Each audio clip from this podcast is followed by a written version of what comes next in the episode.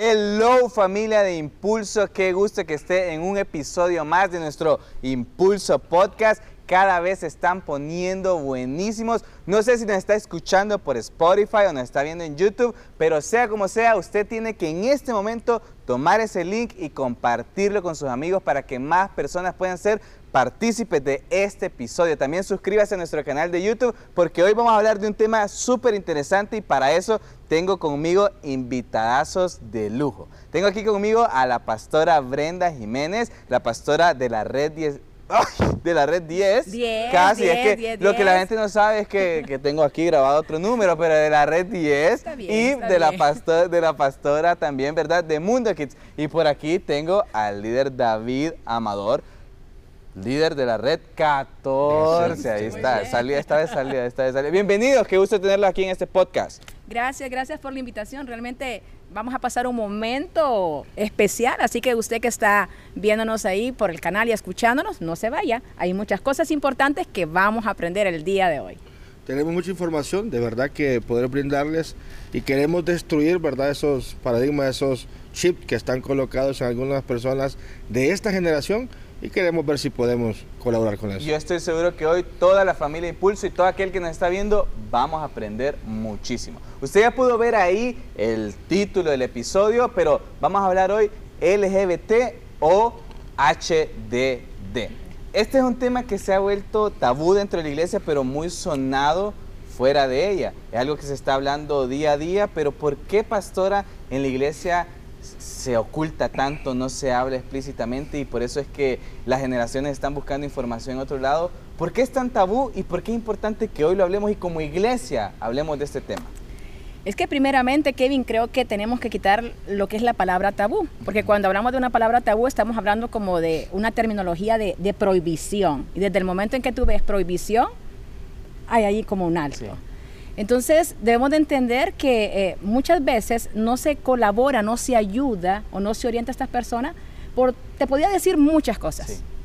pero te voy a decir tres cosas importantes. La primera es que a veces hay padres muy conservadores, sí. no les gusta hablar de este tema, ¿sí? Entonces para ellos esa palabra de sexualidad es, no, solo hablemosla nosotros como intimidad, pero los hijos hay que taparles los oídos. Ujú. Esa podría ser una. La segunda cosa es que esto es un tema bastante delicado, porque no todas las personas les gusta hablar acerca de la terminología, podríamos decir, de sexualidad. ¿verdad? No, no, no. Eso, eh, háblenme de otra cosa, pero el escuchar la palabra sexualidad todos nos da así como, como temorcito. Sí. Y la última cosa, pero muy importante, es que la desinformación. Total. Cuando no tenemos la información correcta, entonces siempre estamos escuchando lo que dicen los demás, pero no leemos, no realmente buscamos investigación, no vamos donde los profesionales, sino que estamos escuchando lo que los demás dicen. Entonces te podría decir que este tres tipos de cosas pueden convertirse en eso de que muchos creemos que es un tabú, como una prohibición. Total, y por eso es que es tan importante para nosotros hoy poder hablar un poquito de eso. Ahora, eh, hay muchas cosas que la gente dice, que el mundo dice, pero ¿qué dice la Biblia? O sea, específicamente hablando de este tema, líder David, ¿qué dice la Biblia?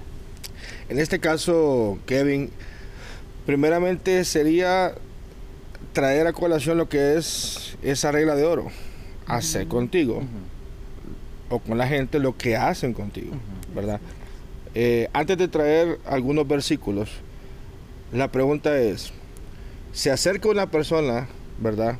De, de esta comunidad, se acerca una persona haciendo, eh, di- diciendo que es de esta, de esta línea, hablando de que acépteme como soy, sea lo que sea, como se puedan acercar, no importa, ¿verdad? Ahora la pregunta es, ¿cómo vemos a esas personas? ¿Las ves como las personas que están haciendo algo indebido o las estás viendo como que fueran tus hijos? Qué difícil sería que fuera tu hijo o tu hija que Sí. te dijera, estoy pasando por esto. Sí. Tu hermano o tu hermana, tu primo o tu prima que está diciendo, estoy metido en esto. ¿verdad? Ahí que hay tolerancia, Sí. comprensión, un poquito más de nostalgia, un poquito más de amor, lo que sea que pueda pasar en ese momento familiar, hay como un poquito, ah, hay algo que se reserva, pero cuando es otra persona que no conocemos, Sí. decimos atacar. Un rechazo. Decimos a rechazar. Entonces, la palabra nos enseña esto y dice, recuerda a los otros y recomiéndales delante de Dios que hay que evitar las discusiones. No sirven para nada. Lo que hacen es perjudicar a quienes las escuchan. Haz todo lo posible por presentarte delante de Dios como un hombre de valor comprobado, como un trabajador que no tiene de qué avergonzarse, y mira lo importante, Ajá. que enseña debidamente el mensaje de la verdad. Si tú no te, si te acercas a las escrituras a leerlas, porque quiero que me corrijan, porque quiero que hagan algo conmigo, yo lo voy a leer de manera normal. Pero ¿qué pasa de aquella persona que está metido, por ejemplo, en alcoholismo y dice la palabra, los borrachos no entrarán al reino de los cielos? Ah, entonces Dios no me quiere. Entonces Sí. Dios me rechaza. Así es. No agarro la palabra como algo que quiere corregirme, algo Sí. que quiere, ¿verdad?, Ayudarme. llevarme a algo mejor, sino que lo leo como algo que me está atacando. Correcto. Y así muchas veces empiezan a usar la palabra como ataque, como saco de piedra que dicen, "Va, yo te, ah, dice la palabra que ustedes no pueden, que no. ¿Qué sucede cuando pasa así? Y porque, porque están en ese debate. Entonces dice aquí, no discutamos, tranquilos, hagámoslo con, con- con- con esa convicción de que te amamos, te queremos corregir, Sí. queremos darte lo mejor, pero si tú no quieres cambiar, nos vas a ver como atacantes hacia claro. ti. Sí. ¿verdad? No nos vas a ver como alguien que queremos corregir. Entonces la palabra primero nos dice evitan las discusiones, pero luego dice preséntense como obreros aprobados, pero aprenden a enseñar bien ese mensaje de verdad. Entonces si yo como cristiano voy a, a- a hablar con uno de ellos, tengo que hablar con, con lo que la, la palabra dice correctamente Claro. de Y yo- y el que se acerca a nosotros. Ese es el punto importante de que queremos saber qué dice la Biblia, porque una cosa es lo que dice Netflix, una cosa es lo que dice la novela, la serie, una cosa es lo que dice mi Instagram ahorita. Eh, ahorita usted que nos está viendo en YouTube, yo le apuesto que le salen a la par videos que hablan de esto mismo y una cosa es lo que dice YouTube. Pero pastora, o sea, ¿qué dice la Biblia acerca de este tema? Bueno, realmente eh, yo me baso en un versículo que creo que nos encierra a todos y es primera de Juan 4.8. Dios es amor. Sencillo. ¿Por qué? Porque ellos deben de entender que la iglesia es como un hospital, Kevin. Sí, el, eh, un hospital del alma, lo que viene dentro del corazón de cada persona, el dolor, el malestar, eh, todo eso que pudo interferir en su vida desde niñez, Sí. porque te voy a decir, este es un Hay proceso, hay claro, muchos claro. que fueron afectados desde su niñez, eh, en el proceso de su juventud y aún en la adultez, porque muchos piensan que solamente fue una niñez.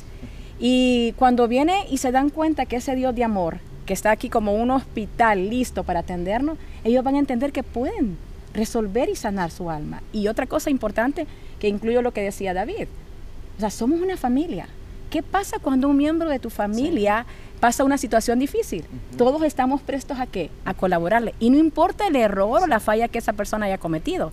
Tú lo amas Claro. y por eso quieres ayudar. Entonces, si Dios es amor, igual, ese amor que abunda en nuestros corazones como hijos de Dios, tenemos que brindarle a esas personas que lo necesitan. Claro, ahora, suena más fácil a veces de lo que es realmente como hacerlo, ¿verdad? Porque, y aquí es donde yo tengo una pregunta muy importante, nosotros como iglesia y hablando en general como iglesia de Cristo, ¿cuál debería ser la postura? Porque creo que también hay un poco de confusión, ¿verdad? Entre que cualquier extremo al final puede ser dañino no solo para la iglesia, sino para, para las personas que queremos ayudar.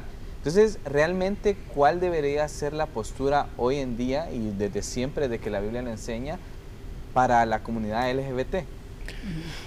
Es importante, eh, hablando mismo de Primera de Juan 4, que la palabra eh, nos acaba de nombrar la pastora Brenda, seguir leyendo un poquito más, que en el 19 dice, nosotros amamos a nuestros hermanos, a nuestros hermanos porque Dios nos amó primero, dice. Así es.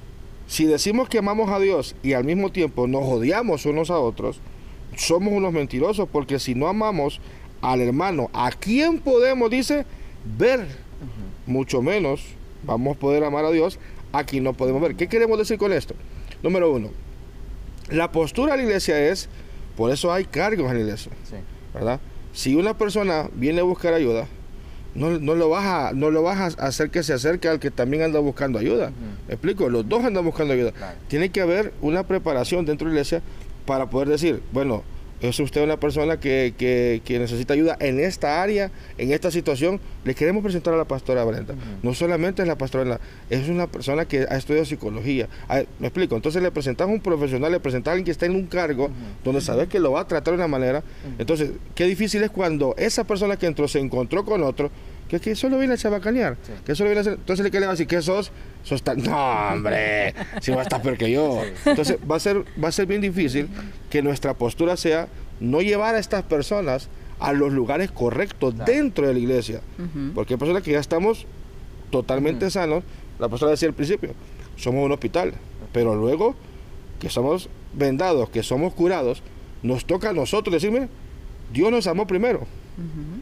¿Cuál es- la oración más incorrecta de una iglesia? Señor, dame más amor. No. Ah, Me acerco más a Dios y recibo más, Más amor. amor. Dios no va a poder... más- da 10 libras de amor puede tener. Ah, te voy a... No. Sí, claro. Una recarguita de 150 de amor. No. Entre más me acerco a Dios, más me lleno de amor. Tengo mejor respuesta, tengo más sabiduría. Pero si no me acerco más a Dios, ¿cómo voy a poder yo ayudar a esas personas que necesitan el amor directamente? Ujú, ujú. ¿Qué es lo que va a quebrantar ese yugo? ¿Qué es lo que va a quebrantar lo que traen dentro? El amor de Dios. Claro, y aquí hay, hay una parte importante, porque en efecto, como iglesia, ¿verdad? No vamos a rechazar, no vamos a rechazar, sino que vamos a, a guiar. Ahora, ahí hay una frase ahí bien sonada que, que es, Dios me acepta tal como soy, pero creo que esta es una frase que si la llevamos un poquito muy al lado, nos podemos ir al precipicio y tampoco nos podemos ir al otro lado. Entonces, ¿cómo es eso, pastora? Bueno, te voy a decir que yo busqué una información de una frase que también se usa. Dice, di lo que piensas, escucha bien, haz lo que sientes. Pero Primera de Corintios, capítulo 10, 23 me dice, todo me es lícito, pero no todo me conviene. Entonces, una de las primeras cosas importantes para que estas personas puedan recibir colaboración es que ellos entiendan que necesitan ayuda. Ujú. Eh, Kevin, es difícil y, y puedo decirte una frase así, hasta el agua la fuerza Sí, cae mal. claro. ¿Sí o no? Claro. Entonces, ellos deben de reconocer que necesitan una ayuda. Una vez que ellos lo reconozcan, se buscan personas que puedan ser especialistas en este tema. ¿Por qué? Porque es un tema delicado. Claro. ¿Verdad? Es un tema donde alguien debe ser experto, experto y hablarles a ellos realmente cuál es la situación. Como te digo, no es, eh, a veces la gente piensa, no, una consejería, eh, ese es el detalle. Cuando alguien lo recibe y se da cuenta, como decimos nosotros, ¿verdad? El tamal Sí. que tiene que resolver, Sí. hay muchos que no le dan seguimiento. sí.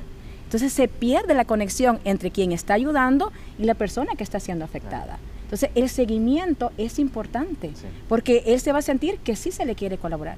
Tenés que invertir mucho tiempo, a veces hasta WhatsApp te va a estar escribiendo porque él está tratando de cambiar de algo que el mundo le ofreció a algo que realmente Dios está liberando. Entonces es, es, es, es parte de, y, y, y otra de las cosas importantes que debemos entender, que quien convence es el Espíritu Sí, Santo. No es en nuestra fuerza. Podemos tener mucho conocimiento de libros, podemos leer eh, información, pero al final el Espíritu Santo es el que te va a decir. Bueno, te puedo contar algo rápido. Alguien llegó y yo tenía ya listo algunas cosas que dije, voy a hacer este test, le voy a decir aquello, le voy a colocar todo lo que usamos los psicólogos, ¿verdad? La terapia. ¿Y qué dice el Y Señor? gratis le iba a salir. Y gratis todavía, porque bueno, no cobro ustedes, no cobro. y entonces llega esa persona y el Espíritu Santo me dice, solo pregúntale cómo está. Literal. No necesité ni hacer test, Sí. no necesité ni hacer evaluaciones, solamente con esa pregunta entendí la situación. Sí, sí. Entonces, realmente entender que al final, en medio de todo este proceso, necesitamos siempre de Dios. Y Kevin, el detalle está que hoy estamos nombrando una comunidad Ujú. Y estamos refiriéndonos a la parte sexual. Sí. Pero en sí es generalizar el pecado. Sí. ¿Por qué? Porque es hasta que toca fondo. ¿Cuándo buscaste a Cristo? Sí. Hasta que tocaste Sí, fondo, sí, al ¿sí o no? fondo, sí. El ladrón de tanto robar tocó fondo. El que está bebiendo, el que está fumando, el que es, el que es drogadicto, tocó fondo alguna vez. Y vino que a buscar ayuda. Pero si yo vengo para decir, ¿qué hacen aquí? Acépteme como soy, sí, pero si es ladrón y te robé el celular, aceptame como soy porque soy ladrón. No, Ah. te van a meter preso. Claro. Afuera, cuando ya miran la- las cámaras y miren todo, te van a decir, este está esperando la paila. Pero la iglesia me metió preso, pastora. Qué bárbaro, sí, pero viniste a hacer cosas incorrectas. Que te lo hagan en tu casa. Toca la puerta de la casa y, vos- y que te salga tu, tu, tu, tu sobrina a abrir y te dice, no, soy violador, tranquilo, aceptame como soy. ¿Cómo- No se ¿Por qué? puede. No se puede. Claro. Yo te puedo aceptar como soy porque venís a buscar ayuda, porque querés cambiar.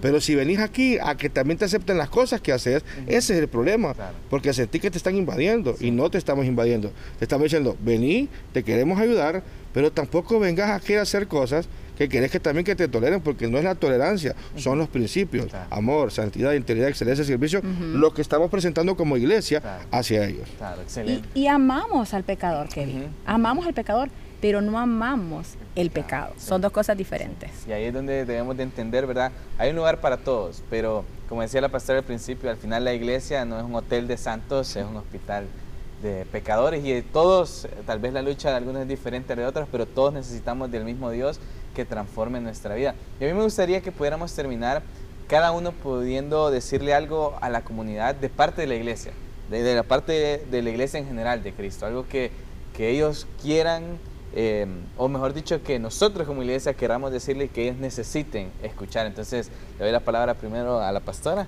Y gracias, gracias con- por, por el privilegio. Bueno, y, quiero enfocarme en esto, ya para finalizar, pero quiero hablar de, a- algo que, mi esposo hizo hace, mucho tiempo. Eh, recuerdo que él fue invitado a, a- a una actividad eh, muy formal y dentro de esa actividad, había alguien que decía que la iglesia era el entorno que más dañaba este tipo de personas. Y cuando mi esposo tuvo la oportunidad de poder hablar públicamente, él le dijo, eh, no todos. Y él mencionó el nombre de una persona que estuvo aquí en nuestra iglesia y que eh, él le brindó toda su ayuda, su amistad y le dijo, pregúntale a él, ¿quién soy yo? ¿Cómo le colaboré? ¿Cómo le ayudé? ¿Cómo lo orienté? Y cuando tengas la respuesta, entonces ven hacia mí.